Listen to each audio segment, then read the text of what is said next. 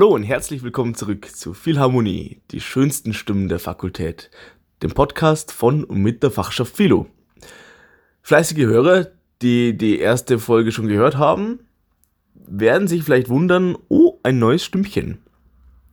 Ich bin der Maxi und ich werde heute gemeinsam mit der Sine, die kennt ihr schon aus der letzten Folge, eine neue Rubrik einführen. Und zwar die Dozierendenbefragung. Wir haben uns gedacht, dass News aus Stupa und den Gremien vielleicht auf Dauer etwas eintönig werden könnten. Deshalb sind wir in eins von wahnsinnig vielen Brainstorm-Meetings darauf gekommen, wir könnten doch eigentlich mal unsere Dozierenden fragen. Ich will da gar nicht mehr viel vorwegnehmen und mach gleich weiter mit unserem ersten Gast.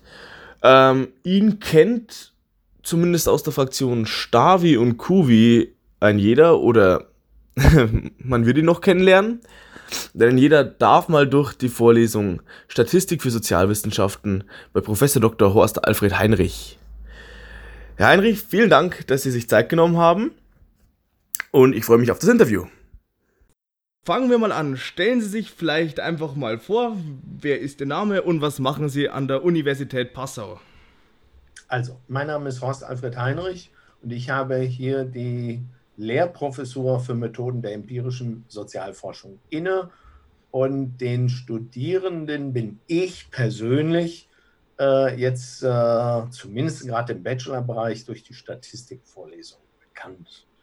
So, so. Während den, im Masterbereich, da bin ich dann bekannt, weil ich sowohl zumindest Master Governance, weil ich da sowohl einen ganzen Blog, also was heißt Blog, nicht als Blogveranstaltung, nur teilweise, aber ein komplettes Modul äh, immer im halbjährlich im Wechsel qualitativ-quantitative Sozialforschung anbiete. Ein Modul, was ein komplettes Jahr dauert. Super, perfekt, vielen Dank. Ähm, aber ich, soweit ich weiß, sind Sie ja kein Passauer Urgestein.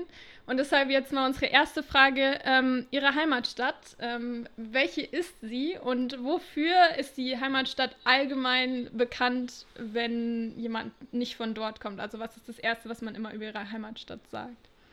Ah, was ist Heimat? Wäre meine Gegenfrage. Ja, schwierig. Ja, ganz was? genau. Also da äh, nur zur Information, ich bin letztlich komplett gewandert durch die wirklich gesamte Republik, weil ich geboren bin in Emmen. Und da habe ich auch ähm, einschließlich Schulzeit alles bis zum Abitur alles durchgebracht.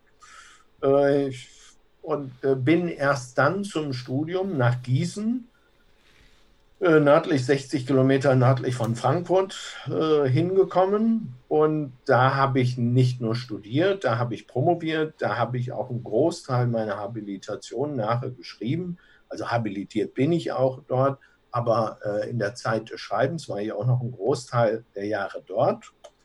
Ja, und äh, dann hat es äh, mich nach Stuttgart verschlagen, weil meine Frau hier eine Stelle bekam, als mein Vertrag auslief. Naja, und äh, so bleibt nachher die, vor die Frage, was ist Heimat? Und dann kann ich Ihnen sagen, ähm, ich bin, also 98 bin ich nach Stuttgart gekommen und ich schätze mal vielleicht 2004. Meine Frau haben dann angefangen, immer mal so auf dem Albrand, dem, auf der Schwäbischen Alb, dem mhm. Albrandweg zu laufen. Und als wir im Südstück waren, da schätze ich mal, das wird 2003 oder 2002 gewesen sein, sind wir da gelaufen und wie das so ist, wenn man wandert und einem andere Wanderin, Wanderer begegnen, dann sagt man Grüß Gott. Sollte man zumindest. Im Schwäbischen. Im Schwäbischen. Ja. Und da war es dann so, ähm, wir sind dann Leuten begegnet und dann habe ich auch ohne nachzudenken Grüß Gott gesagt. Und da, das wäre vielleicht auch ein Punkt auf Ihre Frage. Äh, das fiel mir dann nachher, als die Leute dann schon weitergelaufen waren, irgendwie selber auf, ja, ich habe ja eben gerade Grüß Gott gesagt. Da habe ich äh, für mich äh, gedacht, und das hat sich auch so angefühlt, dass ich angekommen bin. Ah, das ist schön. Ja, sehr schönes Wort. Also, ja, ja finde ich auch. Ähm, äh, ihre Schulzeit ist ja dann doch schon etwas länger her, dadurch, dass Sie jetzt ja auch schon so lange Professor sind. Da würde mich aber dann doch auch interessieren, waren Sie jetzt in der Schule eher so der Klassenclown, der Streber oder der Lehrerliebling? Wie würden Sie sich als, oder wie waren Sie als Schüler allgemein? Weder das eine, noch das zweite, noch das dritte. Ich war eher, äh, ne, und dann merken Sie gleich für die Frage an die Nächsten, äh, müssen Sie sich überlegen, ich war eher der Unauffällige. Okay. Okay. ja, aber das fragt man sich ja doch ganz also, oft, wenn man. Also unauffällig soll ich vielleicht an der Stelle sagen, im Sinne einer, der da durchgerutscht ist. Ähm, ich war auch ziemlich schlecht, das habe ich auch den Studierenden habe ich nie verheimlicht, äh, weil manche kommen dann nachher und sagen, ja, ich habe ja irgendwie einen schlechten Noten, wo jemand sagen, die können alle nicht mit mir konkurrieren. und, äh, ja, ich kann Ihnen sagen, ich bin in einer anderen Welt aufgewachsen. Ich wusste nur, es gab acht Fächer, die konnte ich nicht studieren. Hätte ich 20 Jahre Wartezeit irgendwas gehabt. Und der Rest, das stand mir alles offen, weil zumindest ein Numerus Clausus ist erst 1975 eingeführt worden. Und ich habe 76 angefangen zu studieren, hatte aber Abi 74 gemacht. Insofern, wissen Sie, das hat mich alles nicht gejuckt. Ich hatte einen Schnitt von 3,5. da lernt man überleben. Das stimmt. Aber sowas fragt man sich natürlich als Student immer, wenn man den Professor vorne sieht, Mann, wie wird dir wohl in der Schule gewesen sein? Ja.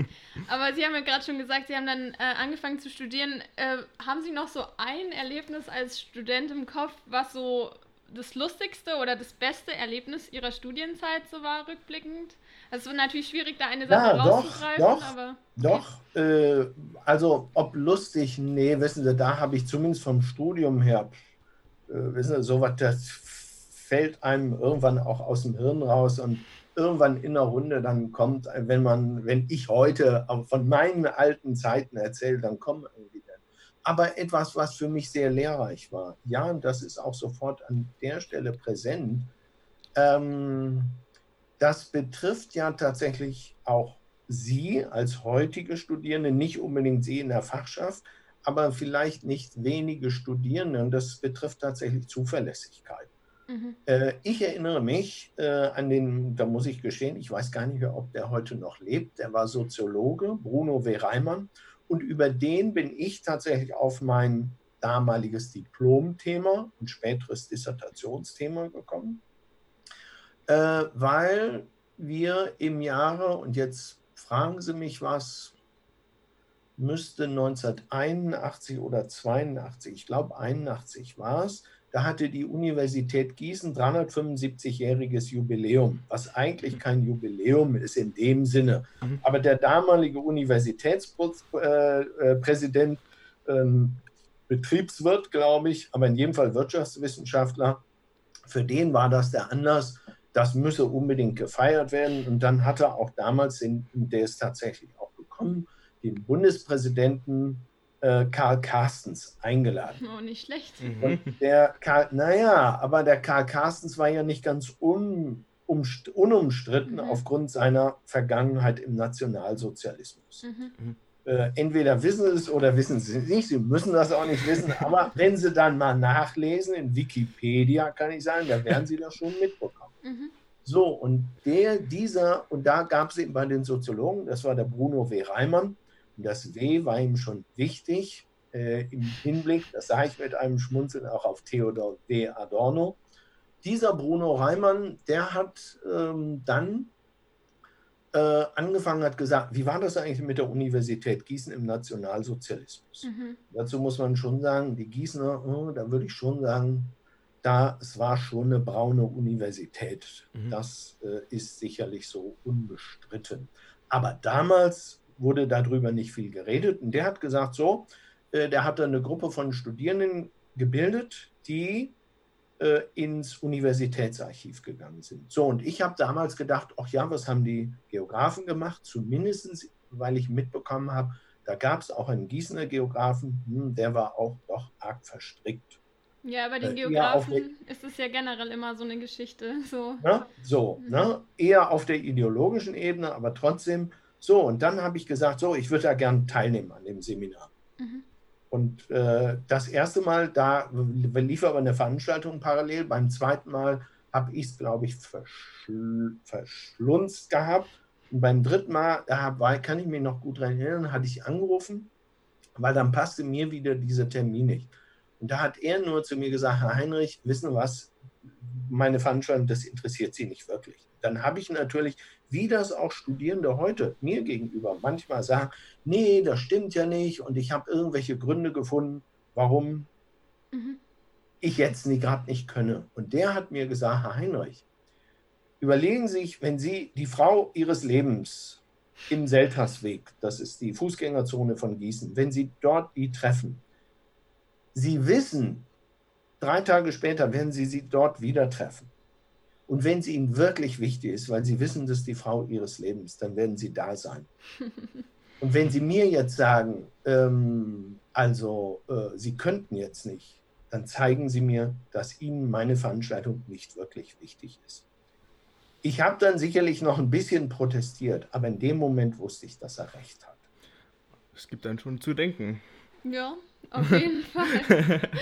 Und daran merken Sie, dass ich das nicht vergessen habe. Ja, ja, ich, ja so nee, ist es. Also da kann ja sicher auch eine mhm. Maxime dann draus werden fürs Leben, so wie sich das Ganz jetzt genau. anhört. Das kann man ja sich auch auf andere Situationen übertragen.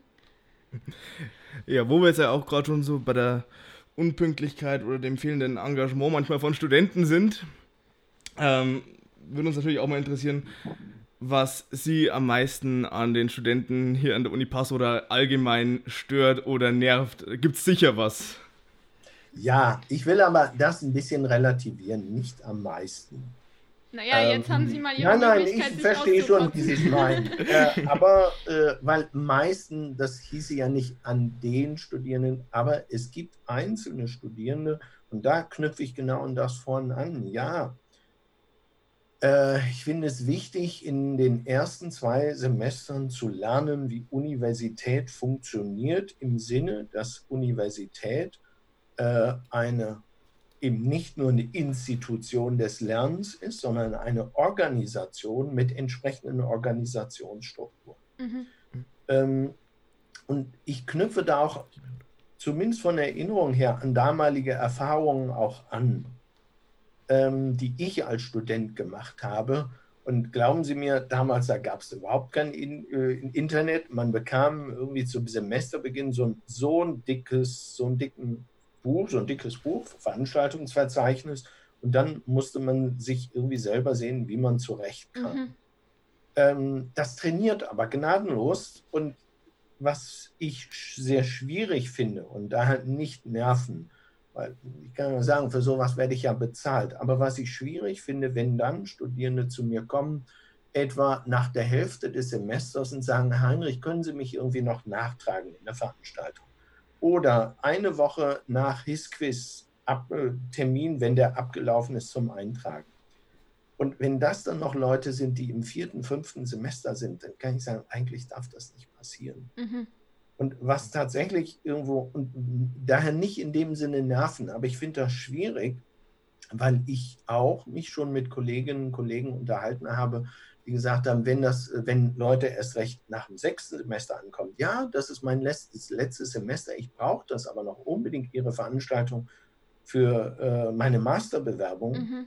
Und dann teile ich die Ansicht meiner Kolleginnen an der Stelle zu sagen, will ich solche Leute im Master sehen, die es nach sechs Semestern immer noch nicht geschafft haben, Prüfungstermine einzuhalten. Ja. Hm. Kann ich sagen, Leute, äh, auf welchem Planeten lebt ihr? Da gibt es Leute, die sind 16, die fangen eine Lehre an und ne, die haben schon ganz andere Verantwortung. Mhm. Und die können und dürfen in Teilen auch nicht, weil da gibt es genügend Berufe, wo die sich solche Fehler nicht erlauben können. Mhm. Und andersrum, haben Sie auch Lieblingsstudierende? Oder man, es gibt ja immer so dieses Gerücht, dass ähm, die Dozenten eh so vor der Masse stehen und dann so, dass so eine anonyme Masse wird. Merken Sie sich dann auch irgendwelche Gesichter? Also haben Sie Studierende, die Sie dann wiedererkennen? Ja, ja. Also Lieblingsstudenten, nein, so kann man das, würde ich es auch nicht formulieren. Aber äh, ich erinnere mich, äh, gerade wenn Sie sagen an die große Masse, äh, Statistikvorlesung, mhm. da stehe ich vor zumindest zu Semesterbeginn, wenn es nicht online ist, vor äh, 450 bis 480 Leuten. Ja. Ähm, und gegen Ende des Semesters sind das dann aber immer noch irgendwas 300 oder 250. Mhm.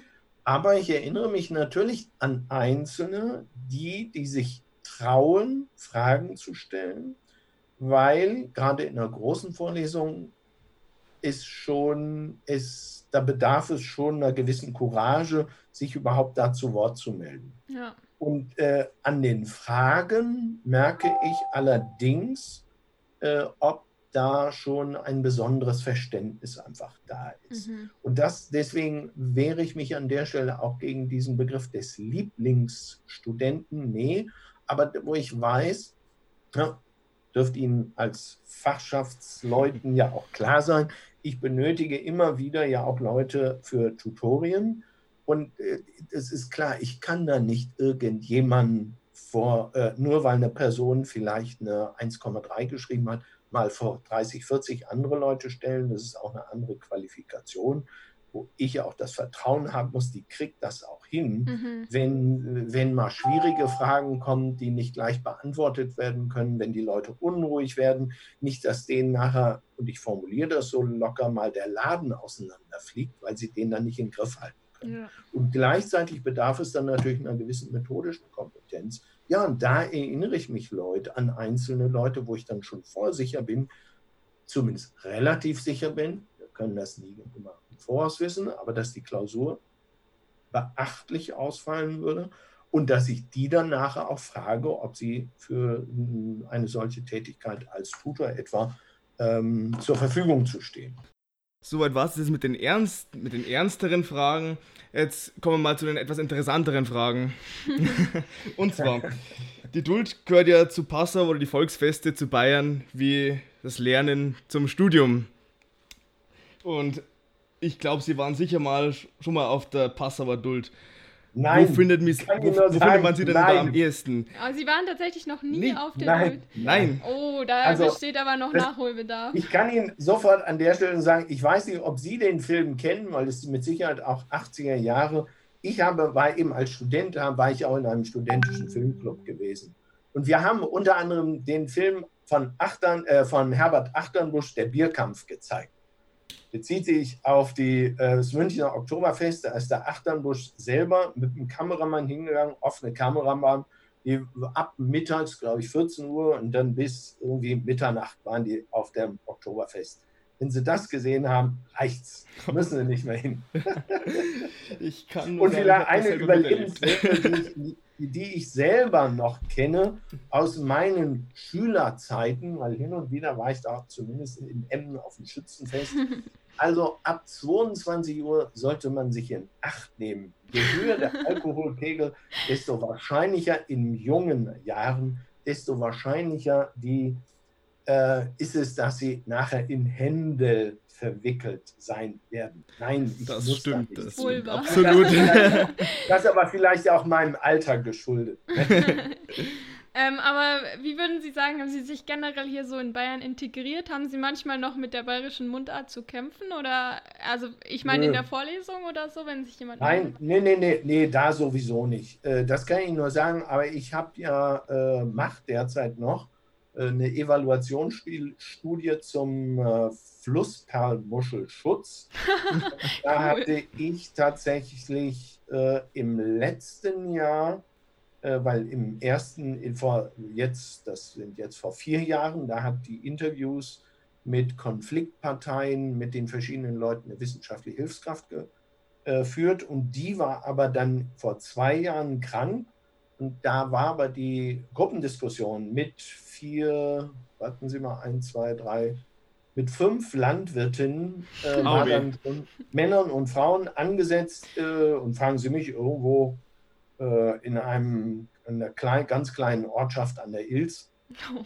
Ähm, ich glaube, ich habe die schon ganz passabel bestanden, diesen Sprachtest, aber in verschiedenen Situationen musste ich dann trotzdem erstmal länger überlegen, worüber wird hier jetzt gerade geredet, weil an der Stelle erinnere ich mich, irgendwann ging es um Schwarm, bis ich begriffen habe, dass damit Schwalben gemeint. Ja. Wahrscheinlich sind die ganzen Ergebnisse von ihrer Studie jetzt falsch. Schmarrn. Nee, nee, nee, nee, nee, nee, nee, nee. ähm, ja. Ich habe da ja eine Unterstützung von einer wirklich sehr fähigen Hilfskraft gehabt. okay. Gut. Ähm, dann haben wir noch eine Frage, die genauso zu Bayern gehört. Die letzte zu Bayern. Die letzte zu Bayern. Wie essen Sie Ihre Weißwurst? Zuzeln, Rautenschnitt oder Pellen? Und jetzt sagen Sie nicht, dass Sie keine Weißwurst essen. Doch, doch, doch, doch. ich kann Ihnen sagen, hin und wieder war ich auch schon sonntags. Also die Reihe von Studierenden wissen ja, ich pendel zwischen Stuttgart und Passau. Mhm. Und äh, hin und wieder war ich da und ich habe hier keine eigene Wohnung, sondern ich äh, residiere immer im IBB-Hotel.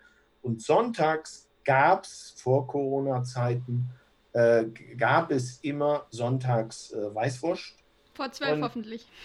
Äh, ja, ja, zum Frühstücken natürlich. Doch, Klar. Ja, weißt du, der fast zwölf vielleicht. Das kann ich Ihnen sagen, weil hin und wieder war ich dann auch schon mal sonntags da.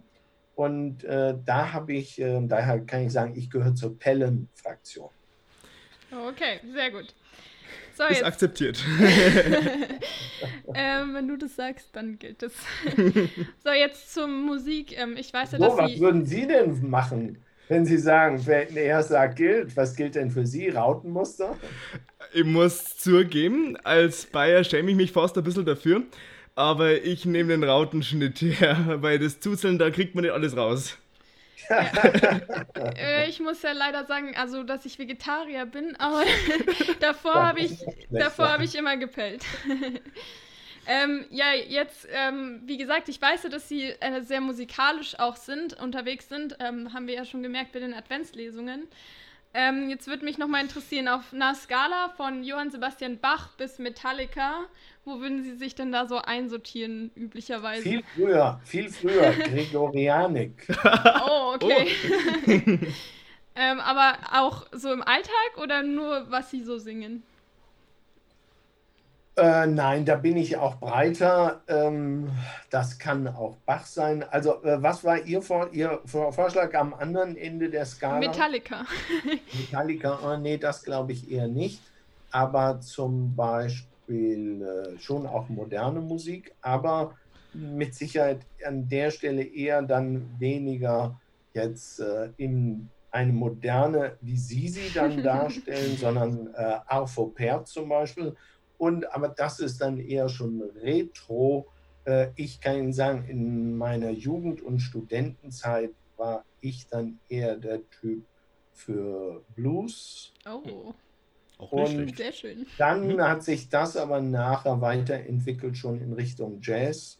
Und da, aber da, deswegen kann ich auch mit so modernen und das eher äh, religiös orientierten Komponisten wie etwa Arvo Pärt damit kann ich schon viel anfangen, wo mir etwa klar ist, dass Leute, die etwa dann so wirklich in so eine Stilrichtung wie Beethoven gehen, die finden das vielleicht dann etwas zu modern. Okay. okay. Ja, also wenn Sie gelegentlich noch Blues hören, kann ich Ihnen nur John Mississippi Hurt empfehlen. Das ist eine, äh, sehr guter Musiker, leider auch schon Jahre tot, aber. Ähm, ja, das ist bei nicht wenigen, die ich gehört habe. Gut. Ähm, noch eine ganz kurze Frage von meiner Seite. Ähm, Sie haben ja gesagt, Sie definieren ja zu Hause schon quasi, wo man von selber Grüß Gott sagt. Aber haben Sie jetzt zum Beispiel auch so eine Lieblingsstadt oder hat jede Stadt so für Sie ihr eigene, ihren eigenen Flair? Auch gern außerhalb Deutschlands. Ich mhm. weiß nicht, wie, wie, wie gerne Sie reisen oder wie viel Sie reisen. Ist das jetzt die Fangfrage in Sachen Fridays for Future, könnte ich sagen? Oh nee. Nein. Also vielleicht kommen Sie ja auch mit also, Zug hin oder mit äh, Natürlich, also nur um das deutlich zu machen, nein, ich bin liebend gerne Stuttgarter, keine Frage. das bin ich und sonst nee. Äh, wissen Sie, ich bin, sehe mich an der Stelle, weil äh, da fände ich aber an, jetzt tatsächlich selber zu überlegen. Nein, ich bin liebend gerne Stuttgart. Ich bin Stuttgarter, ich genieße es hier. Mhm. Aber äh, ich bin sicherlich neugierig, schon auch andere Städte dann mal kennenzulernen, wo ich sagen kann, ach, war ich noch nie gewesen. Ja, wenn ich hinkomme, etwa äh, im Rahmen eines Kongresses, einer Tagung, ja, da nehme ich mir oder versuche ich zumindest mir auch Zeit zu nehmen, äh, mir diese Stadt auch dann auch mhm. zumindest ein bisschen mal anzugucken. Ja. Ähm, ich weiß nicht, wie gerne Sie kochen. Also, wir hatten es ja gerade schon mit bayerischem Essen, aber mal angenommen, Sie würden jetzt eine Dinnerparty bei sich veranstalten in Stuttgart. Was würden Sie kochen und äh, was würden Sie dazu zu trinken reichen? Äh, was das Kochen angeht, kann ich Ihnen sagen, weiß ich vorher nie, äh, weil Sie bei mir mit hoher Wahrscheinlichkeit ein Unikat bekommen werden.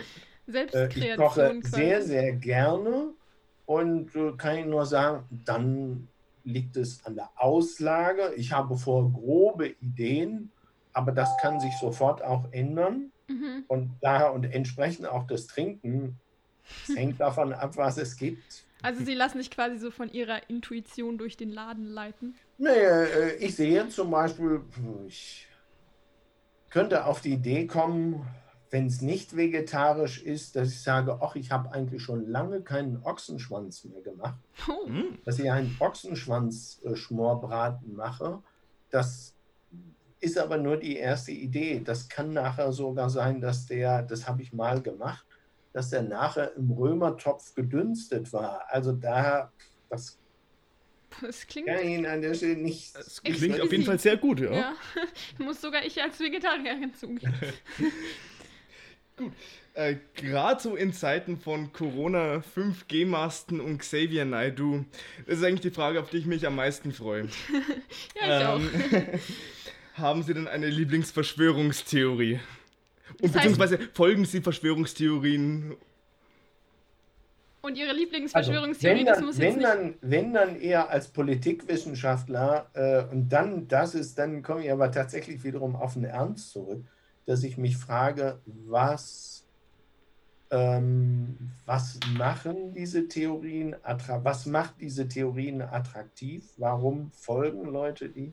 Weil für mich kann ich Ihnen ganz klar sagen, ähm, ist das eher befremdlich. Also, ne, mein, Sie hätten sich ja auch, ich sehe Sie hier ja mir gegenüber, ähm, Sie hätten sich ja auch locker mal einen Aluhut aufsetzen können. ich glaube, das ist ein bisschen schwierig mit den Kopfhörern hier. Ja, Mann liegt ja, auch zu Hause. Ne? Aber ähm, da kann ich sagen, nein, das ist eine Frage, die ich Ihnen so nicht beantworten kann. Okay, also wenn dann wirklich aus einer analytischen Perspektive, was jetzt eigentlich in meiner Welt passiert. Politisch jetzt an der Stelle. Ähm, wenn Zeitreisen möglich wären, würden Sie in die Vergangenheit oder in die Zukunft reisen? Und wenn Sie jetzt sagen in die Vergangenheit, dann würde mich natürlich auch noch brennend interessieren, in welche Epoche und warum. Nee, also, äh, also Zukunft nein, aber vielleicht liegt das ja auch in meinem äh, mittlerweile dann doch etwas begrenzten Zeithorizont nach vorne. Warum soll ich da? Da kann nur noch das Altern kommen. Ähm, äh, was die Vergangenheit angeht, äh, dann fällt mir natürlich auch, muss ich auch sagen, nein, weil was fällt mir ein? Äh, ich habe ja keine Handlungsmöglichkeit, weil das wär, ist ja sozusagen, weil äh, das ist ja etwas, was auch in Filmen mit äh, die, das Reisen zum Thema in die Vergangenheit, äh, die das aufgreifen, macht, dass wir Einflussmöglichkeiten auf die äh, damalige Zeit gehabt hätten oder hätten als Zeitreisende. Mhm. Was fällt mir als letztes ein? Das mag wiederum für Sie ja dann auch nochmal so einen Anstoß geben. Ah ja, äh, ne, ich denke sofort an äh, Hermine aus Harry Potter. Super. Der Zeitumdreher. ja, ganz genau. Ne? Zu welches Haus sind Sie denn? Slytherin, Raven. Welches Haus sind Sie denn? Slytherin, Ravenclaw? Ja, das ist doch, da ist doch eine schöne Antwort von Harry Potter ganz am Ende, an der letzten Folge zu seinem Sohn. Ich habe das Buch gelesen, aber ich könnte es Ihnen jetzt gar nicht mehr ja, sagen. Ich weiß auch nicht mehr. Dann dürfen Sie jetzt, so bin ich als Professor, jetzt dürfen Sie nachlesen oder nachgucken. Oh, was, was ein Cliffhanger. Ja. Das Buch, obwohl das ist, glaube ich, an der Stelle ja ziemlich identisch. Wirklich die letzte, es geht um die letzte Szene äh, in Harry Potter. Dann weiß ich ja, was ich jetzt erstes mache, wenn ich daheim hm? bin. War das nicht ja, irgendwas mit äh, überall ist was Gutes drin. Ich bin mir nicht mehr ganz sicher. wir werden sehen. Okay. Jedes, jedes Haus hat gute Zauberer vorgebracht. Ah, okay. Ja, dann kommen wir auch schon ja, zum Ende. Welche? Welche? ja, gut. Damit wären wir eigentlich schon am Ende von dem Interview. Jetzt ist natürlich noch eigentlich mit die wichtigste Frage. Welchen Ihrer Kollegen würden Sie denn gerne auch in so ein Interview schicken? Wen möchten Sie nominieren? Wen sollen wir als erst nächstes auf den heißen Stuhl setzen? Auf den heißen Stuhl setzen Sie Bernhard Stahl, fall ich, äh, fällt mir natürlich sofort ein, weil er auch unkonventionelle Antworten auf Fragen geben kann. Bestimmt. Das machen wir sehr gerne. ähm, wir werden dem Herrn Stahl ausrichten, dass äh, er Sie uns geschickt haben. Gerne, gerne. Aber vielen, vielen Dank für Ihre Zeit und dass Sie sich die Zeit ja. genommen haben für das Interview. Alles klar. Haben Sie vielen Dank. Danke. Vielen Dank. Und bleiben Sie gesund. Bleiben Sie gesund. Ja, Danke, das ist wichtig in Zeiten von ne? Corona. Jo, tschüss. Wiederschauen. Tschüss. Ja, nice, ne? Was ihr dann am Ende noch gehört habt, war Kalis und mein Seufzer der Erleichterung. Wir waren echt super happy, wie das Interview gelaufen ist und hatten eine tolle Zeit. Ich hoffe, euch ging das genauso jetzt die letzten Minuten und ihr hattet ein bisschen Spaß mit uns beiden. Und ja, ihr habt's gehört, als nächstes ist Herr Stahl dran. Ähm, in der Zwischenzeit kommen aber noch ein, zwei andere Folgen von Philharmonie mit News aus Fakultät, Universität und auch mit Hintergrundinformationen zur Fachschaft. Ich würde mich sehr freuen, wenn ihr auch dafür einschaltet. Und ja, wir hören uns dann bald. Tschüss!